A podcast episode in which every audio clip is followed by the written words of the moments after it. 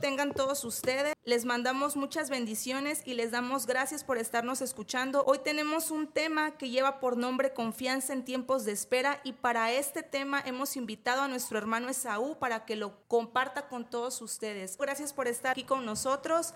Bendiciones. Bendiciones, Rosy. Excelente domingo del Señor. Hoy tenemos un tema muy interesante para compartirles, para ponernos nuestra aportación a la obra de Pan de Vida Puente Moreno. Esperar no es un estado pasivo, sino algo que requiere esfuerzo. También es algo lo que todos los creyentes debemos lidiar mientras transitamos por este camino cristiano. Es necesario meditar en la importancia de saber esperar en Dios. Es de gran importancia saber esperar en Dios. David, que experimentó el desafío de esperar en Dios, él estuvo esperando en el tiempo de Dios. En el Salmo 13, del 1 al 2, dice, ¿Hasta cuándo me olvidarás, oh Señor? Siempre, ¿hasta cuándo me esconderás tu rostro? ¿Hasta cuándo te tomaré consejo en mi alma, teniendo cada día dolor en mi corazón? ¿Hasta cuándo mi enemigo será exaltado sobre mí?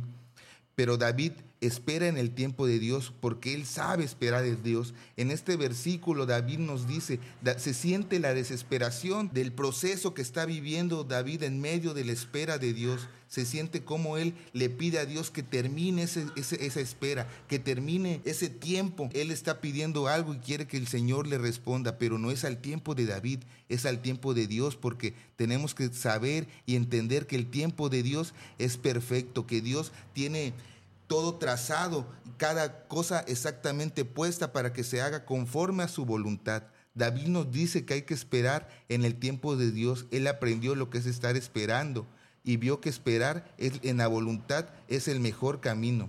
El Señor es mi luz y mi salvación. ¿A quién temeré? El Señor es la fuerza de mi vida. ¿De quién tendré miedo? David había visto la liberación de Dios y había desarrollado una confianza profunda en Él. Ahora podía recomendar que otros esperaran en el Señor, pero ¿cómo saber esperar en el tiempo de Dios? Confiar y esperar en el tiempo de Dios es tener la seguridad de que Él no nos fallará.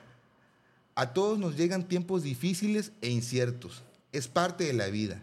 ¿Cuál es nuestra respuesta ante ellos? ¿Seguimos confiando que nuestro Padre Dios o nos dejamos llevar por la tristeza, la ansiedad o la desesperación?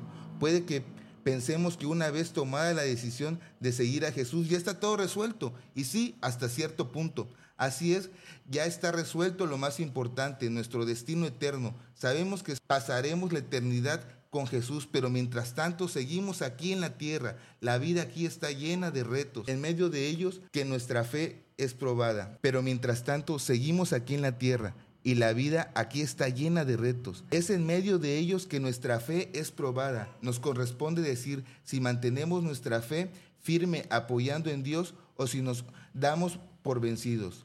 Recuerda, esta es tu decisión y así como David esperaba en el tiempo de Dios, pues Él es quien tiene el control. Me despido, no sin antes decirte, Cristo te ama. Muchas gracias hermano Esaú por este tema y así como tú lo has dicho, confiar en Dios implica valentía.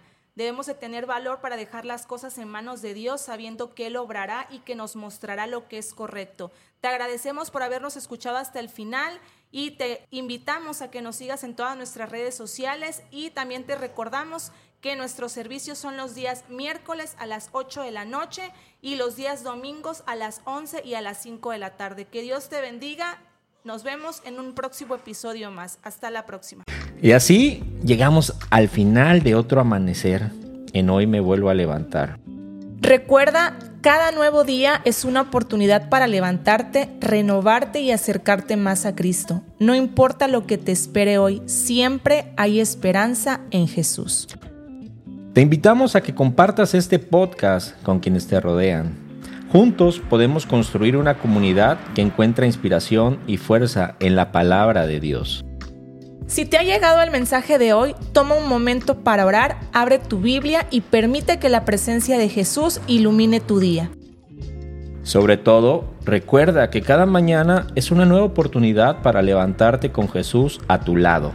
Mantente fuerte en la fe y deja que su amor te guíe en cada paso. Gracias por ser parte de esta comunidad matutina. Nos encontraremos nuevamente mañana con un nuevo amanecer de Hoy me vuelvo a levantar. Que tengas un día lleno de paz y bendiciones.